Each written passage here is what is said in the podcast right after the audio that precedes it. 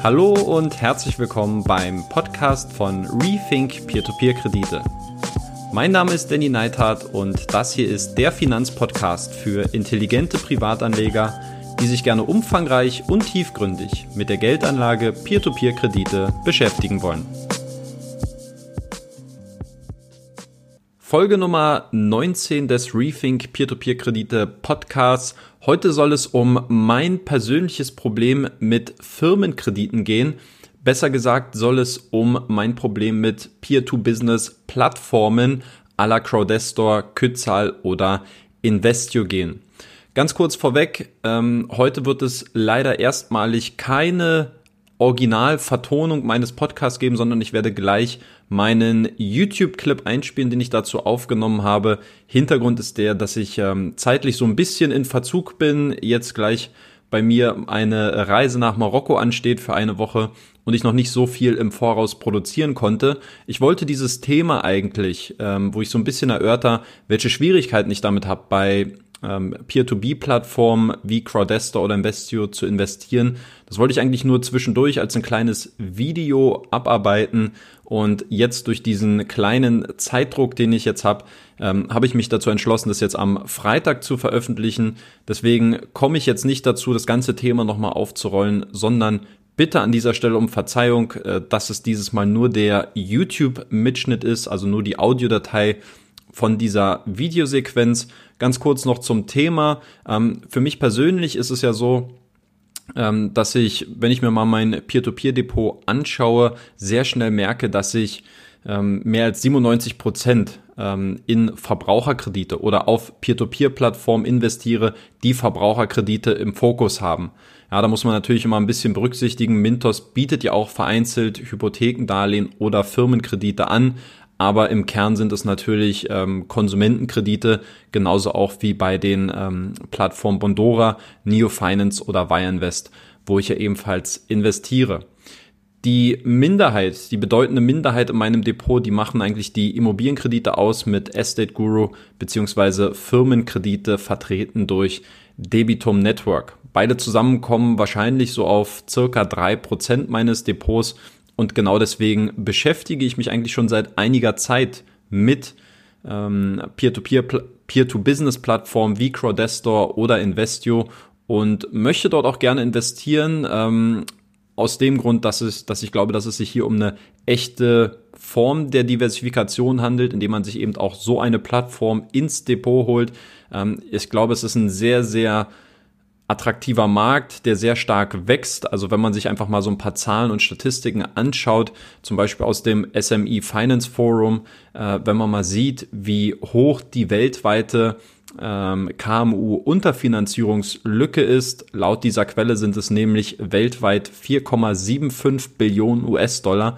Dann gibt es auf jeden Fall sehr viele Anreize und ich glaube, dass Profiteure dieser Entwicklung auf jeden Fall auch diese genannten äh, Peer-to-Business-Plattformen sein können. Nun, Debitum Network, jetzt könnte man ja sagen, ich als jemand, der sehr stark auf Konzentration bedacht ist, der könnte doch jetzt einfach auch Gas geben bei Debitum Network und das äh, permanent ausbauen. Habe ich auch in gewissen Teilen jetzt schon gemacht. Ich habe jetzt Anfang Januar 2000 Euro wieder auf Debitum Network nachgeschoben, ist jetzt damit äh, quasi höher investiert als bei Estate Guru. Ähm, und äh, warum ich das gemacht habe, dazu werde ich dann in zwei, drei Wochen noch mal ein bisschen mehr dazu erzählen. Allerdings ist für mich jetzt ähm, auch die Frage, okay, es ist nach wie vor ja auch eine für mich eine sehr solide Wahl Debitum Network, äh, trotz des noch relativ jungen Track Records, äh, den das Unternehmen hat. Und es ist aber ein Marktplatz für Business und Factoring-Kredite. Und ich würde ganz gerne eigentlich auch eine klassische Peer-to-Business-Plattform wie eben Crowdestor oder Investio mit aufnehmen. Ähm, und genau da habe ich allerdings ein paar Probleme und genau um dieses Thema soll es eben in der heutigen Episode gehen. Ich wünsche dir viel Spaß damit. Ähm, wenn du möchtest, ähm, ja, schau es dir gerne auch auf YouTube an. Es nimmt sich nicht viel. und dann ab der 20. Episode wird es dann wieder originellen und originalen Content zu Peer-to-Peer-Krediten von meiner Seite und von diesem Podcast geben. Also, viel Spaß.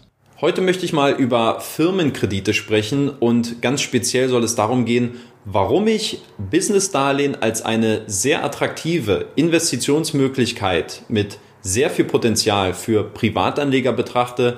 Und auf der anderen Seite möchte ich aber auch meine Gründe zeigen, warum ich mich aktuell eher schwer damit tue, in direkte Peer-to-Business-Plattformen wie zum Beispiel Crowdestor, Investio oder Kyzal zu investieren.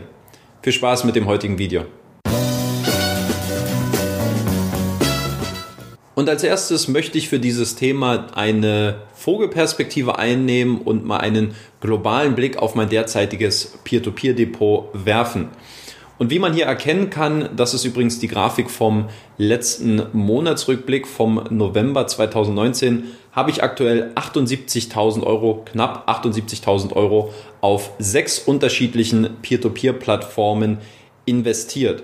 Und wenn wir das Ganze jetzt mal nach Kreditarten aufteilen, dann ergibt sich folgendes Bild. Insgesamt habe ich mehr als 97 Prozent meines Kapitals in Konsumkredite investiert, in Verbraucherkredite und lediglich äh, circa anderthalb Prozent jeweils in Immobiliendarlehen beziehungsweise in Firmenkredite. Die Immobilienkredite, die sind hier vertreten durch Estate Guru, die Firmenkredite durch Debitum Network. Kleine Anmerkung, ich habe bei Mintos mal nachgeschaut, ich habe von diesen circa 12.000 Euro ungefähr 7% in Geschäftskredite bzw. in Factoring-Darlehen investiert. Die zähle ich für Business-Kredite immer mit dazu. Das heißt, wenn wir das jetzt prozentual aufrechnen würden, ja, müsste man vielleicht nochmal einen Prozentpunkt hinzufügen bei den Firmenkrediten. Gleiches gilt für die Immobilienkredite, da es ja auch ein paar Hypothekendarlehen auf Mintos gibt. Nichtsdestotrotz, mehr als 95 Prozent meiner Investitionen sind Verbraucherkredite. Und das ist per se erstmal nicht schlecht. Man kann jetzt natürlich so eine Ethikdebatte anstoßen. Das ist übrigens auch ein Thema, was ich dieses Jahr auf dem Kanal mal ähm, ein bisschen erörtern will, wie ich eigentlich zu diesem Thema Ethik äh, und Konsumkredite stehe. Ähm, aber grundsätzlich muss man erstmal sagen, dass es hier einen deutlichen Überhang an Konsumkrediten gibt und ich eigentlich sehr stark daran interessiert bin, den Anteil der Firmenkredite in meinem Depot auszubauen. Und warum ich Business-Darlehen als eine sehr attraktive Kreditart einschätze, dafür habe ich jetzt mal drei Gründe zusammengetragen. Punkt Nummer eins, das Kreditsegment Firmenkredite bietet aus meiner Sicht ein sehr, sehr starkes Wachstumspotenzial. Ich habe mir hier mehrere Seiten und Studien mal angeschaut und man erkennt schon, dass es ähm, weltweit sehr starke Unterfinanzierungen bei KMUs gibt. Um das thematisch ein bisschen abzugrenzen, was sind KMUs? KMUs steht oder KMU steht für kleine und mittelständische Unternehmen. Im Englischen das Äquivalent bedeutet SME, Small Medium Enterprises. Das heißt, wir sprechen hier nicht von diesen ganz großen Corporates, diesen ganz großen Enterprises wie einer SAP, Microsoft oder Apple, sondern KMUs sind in ihrem Kern mittelständische Unternehmen, die zum Großteil auch die Wirtschaft tragen. KMUs selber kann man definieren äh, in unterschiedlicher Weise. Es gibt da ähm, unterschiedliche Ansätze und Definitionen.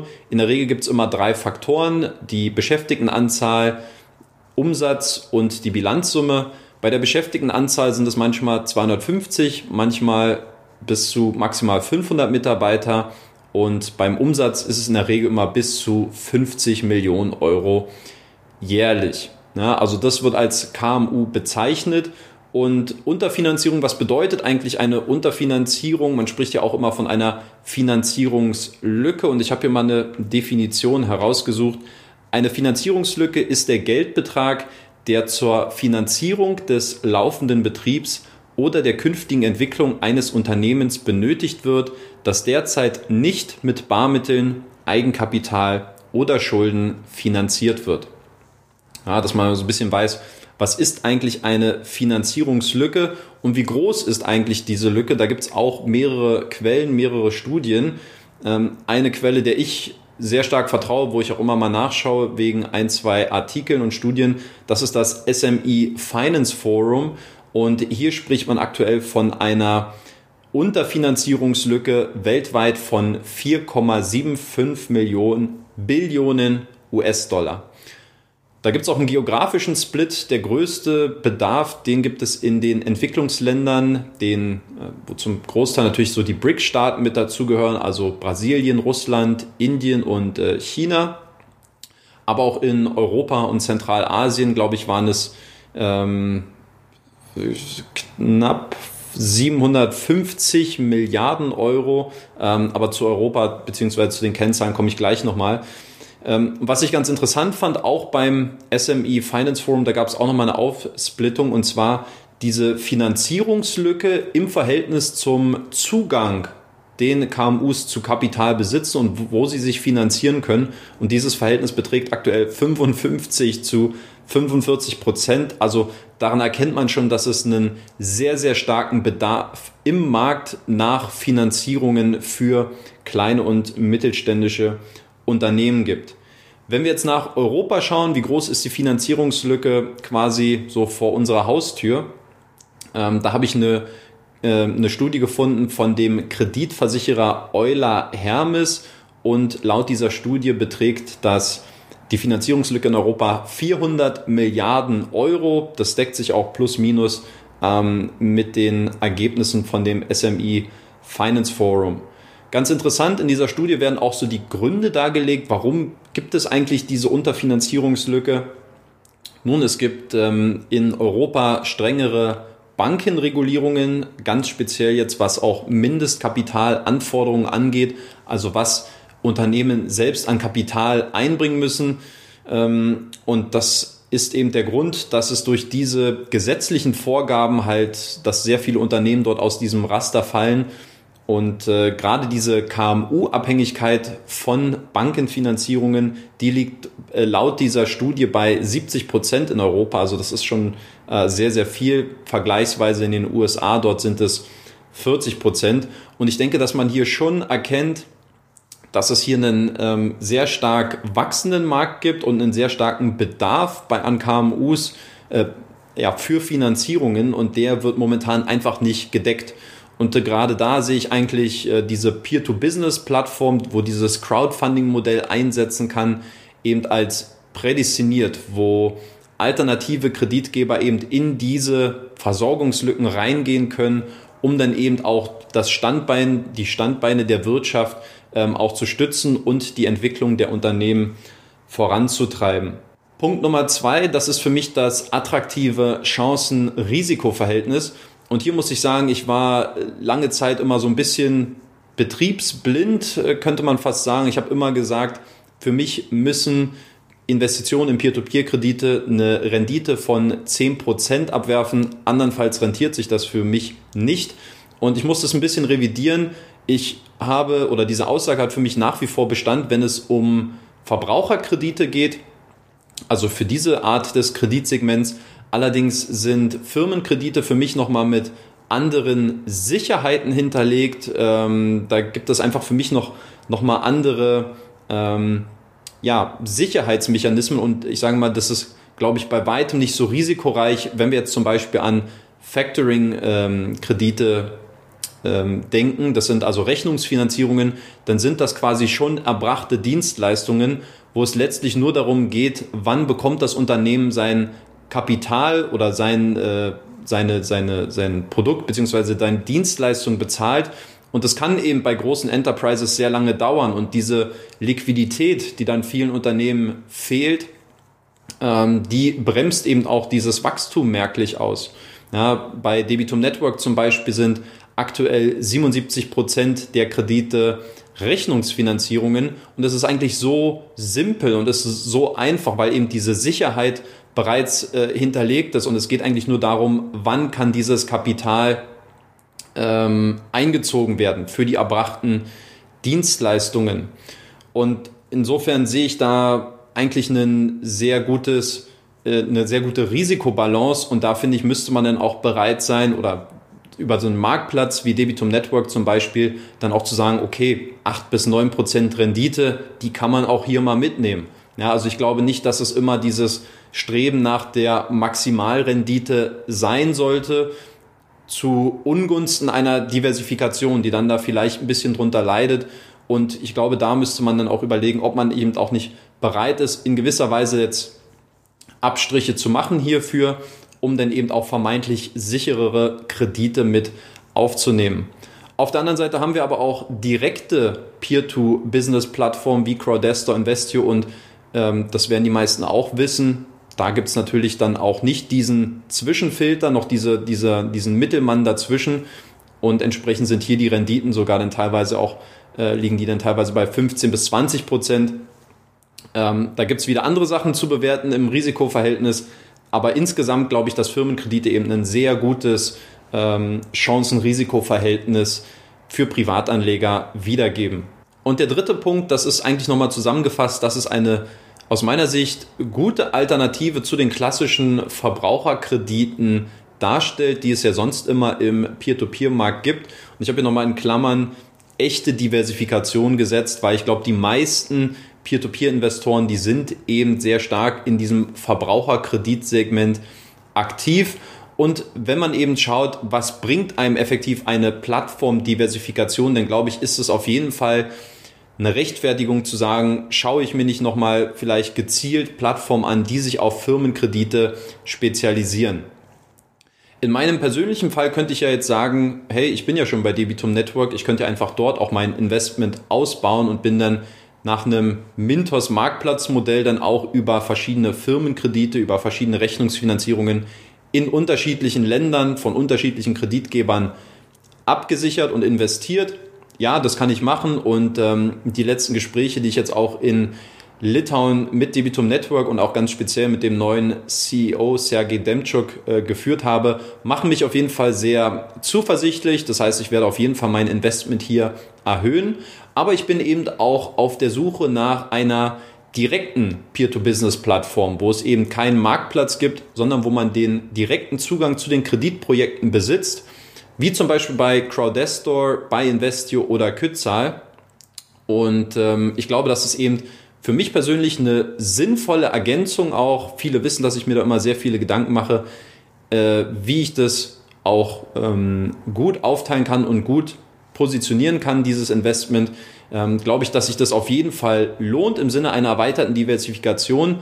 Aber welche Probleme ich genau in diesem Feld habe, Darum geht es jetzt. Und ein ganz großes Problem ist für mich, dass ich das Geschäftsmodell beziehungsweise auch den Due Diligence-Prozess als Privatanleger deutlich schwieriger nachvollziehen kann.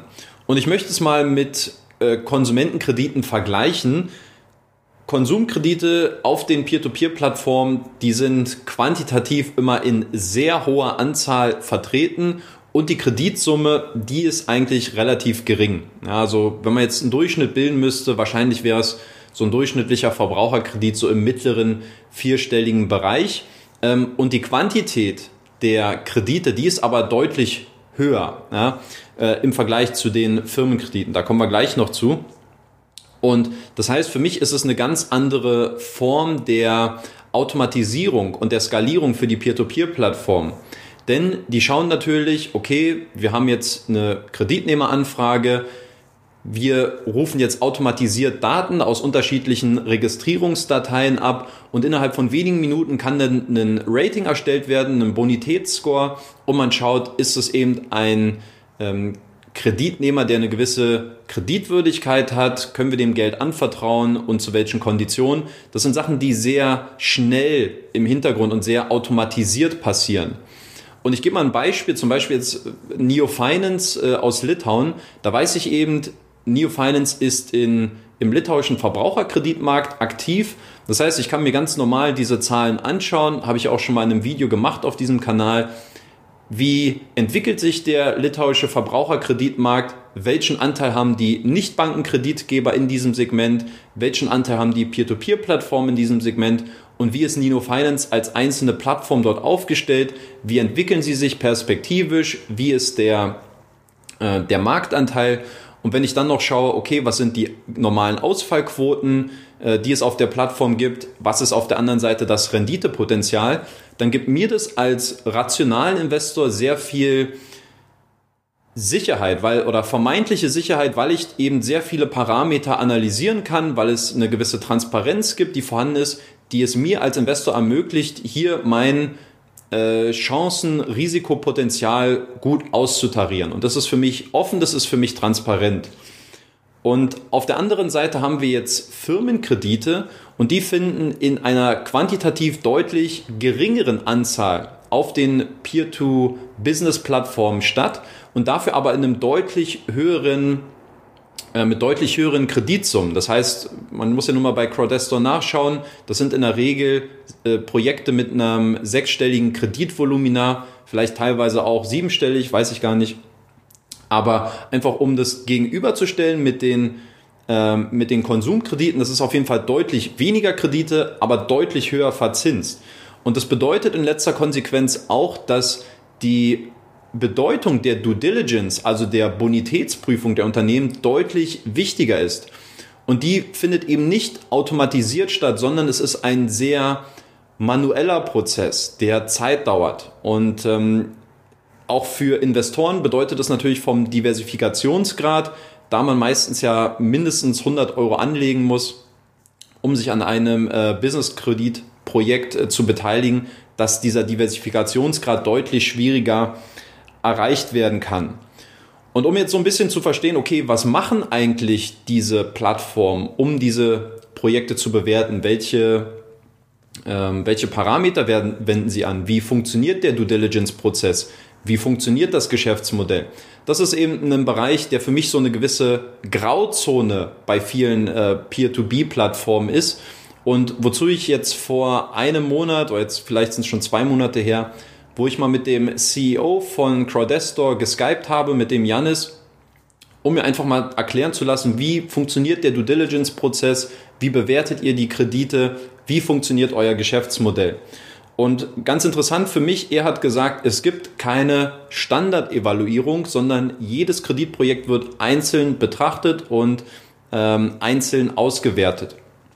Ich könnte jetzt noch sehr viel dazu erzählen. Ich versuche mich jetzt da kurz zu halten. Ähm, Crowdestor hat ungefähr zehn Faktoren, zehn Fragen, die gestellt werden und sie haben ihre eigenen Kriterien, wonach sie bevorzugt ihre ähm, Firmenkredite oder ihre Businessfinanzierungen auswählen. Ein Faktor ist zum Beispiel, dass sie sehr viel Wert darauf legen, dass es sich um baltische Unternehmen handelt, beziehungsweise dass ähm, baltische Personen im Management sitzen, die diese ganzen ähm, Projekte leiten oder diese Unternehmen leiten. Das heißt, sie legen da sehr viel Wert darauf, dass es innerhalb von ihrem Netzwerk eine gute Reputation bei den Unternehmen gibt, äh, mit denen sie dann zusammenarbeiten und wo sie Finanzierungen auf der Plattform anbieten.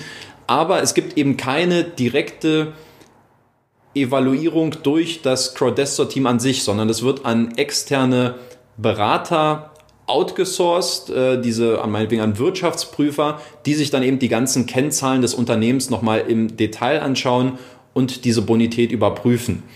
Und das ist jetzt vielleicht auch ein bisschen vielleicht nicht paranoid, aber man weiß in Lettland, es ist Korruption ist dort auch immer ein Thema. Und natürlich macht man sich so Gedanken, welche Wirtschaftsprüfer vielleicht auch wo vernetzt sind, um vielleicht auch da mal ein gutes Zeugnis auszustellen, damit so ein Projekt auch ähm, auf so einer Plattform bewertet wird. Also dieser Grad an Unabhängigkeit bei der Evaluierung der Projekte, der ist mir ehrlich gesagt dann, ja, das macht mir zumindest Sorge, wenn Klar, wenn ein Crowdestor-Mitarbeiter an sich vielleicht auch irgendwo vernetzt ist, dann kann es genauso gut zu irgendwelchen Munkeleien vielleicht kommen. Ich will da gar nichts unterstellen, aber ähm, für mich ist es einfach sehr viel weggegebene Kontrolle. Und ich weiß einfach bei Konsumkrediten, die Unternehmen, die haben ihre einzelnen Algorithmen, die sie entwickeln und dann diese Kreditnehmeranfragen bewerten. Und gerade weil dieser Bewertungsprozess bei Firmenkrediten sehr manuell passiert, ähm, glaube ich, ist diese Fehlerwahrscheinlichkeit auch noch mal ein bisschen höher, auch wenn es vielleicht anders abgesichert ist, dieses Projekt. Ähm, aber da fühle ich mich persönlich halt einfach noch nicht so wohl. Und ein zweiter Punkt ist zum Beispiel auch das ähm, Geschäftsmodell, jetzt bei Crowdestor zum Beispiel. Man weiß ja in der Regel, welche Gebühren die einzelnen Anbieter von ihren Kreditnehmern fordern oder man hat einen sehr transparenten Eindruck davon, wie das wie sich ein Unternehmen monetarisiert. Und bei Crowdestor ist es zum Beispiel so, dass im Durchschnitt eine Gebühr von 4 bis 5 Prozent pro Kreditprojekt, ähm, die an das Unternehmen gehen, Minimum 2% hat Janis gesagt, manchmal sind es auch 6 bis 7%. Und das sind aber auch alles Faktoren, die sehr individuell sind und die mir dann natürlich auch mit dieser Transparenz, die es in der Form für mich noch nicht gibt, durch Geschäftsberichte, dass man einfach mal ein bisschen schauen kann, wie, wie funktioniert dieses Monetarisierungsmodell. Äh, so, jetzt ging die Kamera gerade aus, deswegen versuche ich jetzt nochmal kurz anzusetzen. Ich wollte nochmal über das Gebührenmodell ähm, bei Crowdestor sprechen. Für mich ist es einfach, um das so ein bisschen als ähm, ja, letzte Konsequenz zu sagen, für mich ist es immer einfacher zu bewerten, wenn ich sehe, okay, ein Unternehmen hat eben einen gewissen ähm, Prozentsatz, den sie nehmen. Ich verstehe natürlich auch, dass da, wo eben sehr viel manuell, wo sehr viel individuell bewertet wird, dass man natürlich sagt, hey, das ist so ein äh, gutes Projekt, das wollen wir unbedingt bei uns haben, dass man dann auch bereit ist zu sagen, wir sind ähm, von unserer Seite aus bereit, einen niedrigeren Cut zu nehmen, aber wir wollen es eben als Aushängeschild für unsere Webseite haben, dass Investoren dort wirklich äh, äh, interessante Projekte zur Verfügung haben. Das kann ich alles nachvollziehen. Am Ende kommt es wahrscheinlich darauf hinaus, dass mein persönliches Vertrauen, um dieses manuelle Vorgehen ein bisschen besser bewerten zu können, um es ein bisschen mehr, ein bisschen mehr Zugang dazu zu bekommen, dass es für mich persönlich helfen würde, wenn eben einfach mal Geschäftszahlen veröffentlicht werden, dass man sieht, okay, so viel Umsatz hat das Unternehmen generiert, so viele Kosten stehen da auch im, auf der anderen Seite gegenüber. Mir geht es gar nicht so darum, ähm, da bin ich auch so ein bisschen von weggekommen, immer dieses Denken, ist dieses Unternehmen profitabel? Natürlich ist es ein gutes Zeichen, aber ich glaube, es ist immer die Waage. Man muss schauen, dass ein gesundes Wachstum vorhanden ist und dass die Kosten jetzt aber, um dieses Wachstum zu tragen, nicht explodieren, sondern dass man einfach eine, eine gute ähm, Balance hat zwischen diesen beiden Ebenen und ähm, dass man einfach sieht, das ist ein Unternehmen, was nachhaltig wächst mit guten Zahlen und wo eben ja die Kosten nicht so explodieren, dass man sagt, na gut, also wer so viel Geld in die Hand nimmt, das ist ja nicht verwunderlich, dass dann das Umsatzwachstum äh, steigt. Also da finde ich, muss es immer auch ein gesundes Verhältnis geben. Ja, deswegen Profitabilität hin oder her. Irgendwann kommt halt diese Phase der Skalierung, wo man sagt, wir haben jetzt den Punkt erreicht, wo es eben darum geht, noch schneller zu wachsen, noch mehr Marktanteile zu sichern. Insofern wäre, glaube ich, um dieses Vertrauen noch ein bisschen mehr zu haben, das ganz hilfreich, da einfach mal auch noch ein bisschen mehr Einblicke auch, ein bisschen mehr Transparenz auch von den Plattformen zu bekommen. Und Stichwort Vertrauen und Transparenz, da möchte ich mal einen aktuellen Fall kurz besprechen. Und zwar geht es um Kützal. Äh, die hatten jetzt aktuell so eine Art ja, Skandal, denke ich mal, kann man schon so bezeichnen. Und zwar wurde eine Finanzierung vorgenommen von einer Benzinfirma, sie heißt Alborg Petrol. Und insgesamt haben Investoren hier 850.000 Euro hinzugesteuert für ein Unternehmen, das es allem Anschein nach gar nicht gibt. Ja, und das war natürlich ein, äh, ein großer Kracher, großen Respekt ähm, und ich verweise hier gerne auch auf den Blog explorepeertopeer.com ist es, glaube ich. Ähm, ich verlinke den Artikel mal unten in der Videobeschreibung. Die haben nämlich aufgedeckt, dass ähm, Kützal hier vermeintlich ein Kreditprojekt finanziert hat von einem Unternehmen, das es gar nicht gibt, das ein klarer Fake war das heißt, die hatten Unternehmen sich einfach eine, eine Webseite erstellt, Texte kopiert, irgendwelche Stockfotos genommen. Die Geschäftsadresse, die für Riga ausgewiesen worden ist, die gibt es gar nicht. Und ja, am Ende stellt sich wohl heraus, dass es sich hier um einen ganz klassischen Betrug handelt.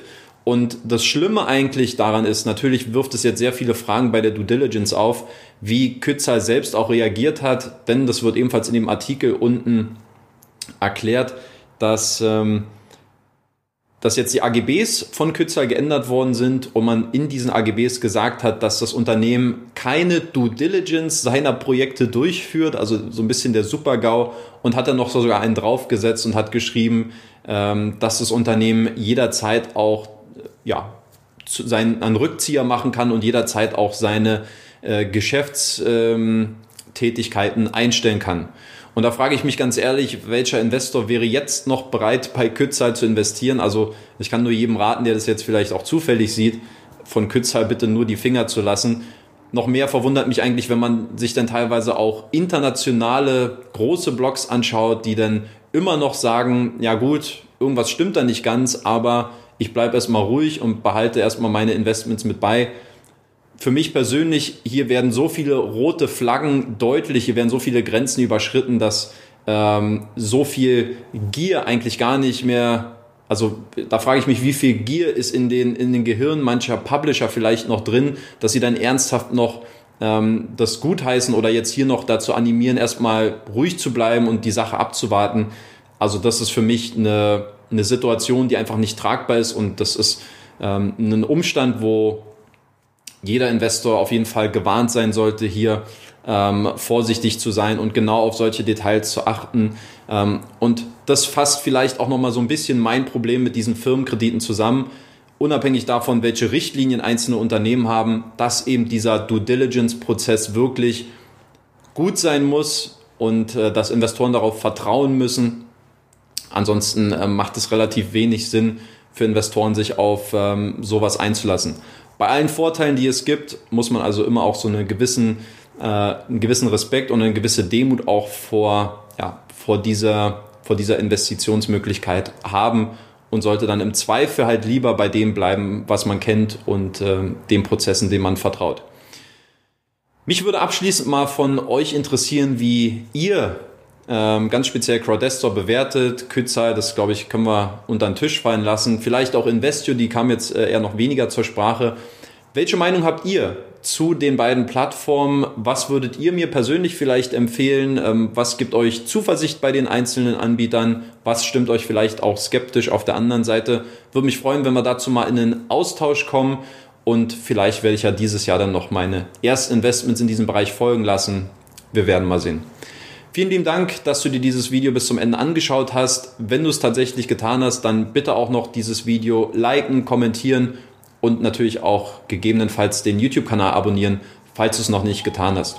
Ich bedanke mich fürs Zusehen und wir sehen uns beim nächsten Mal hoffentlich wieder. Bis dann. Ciao.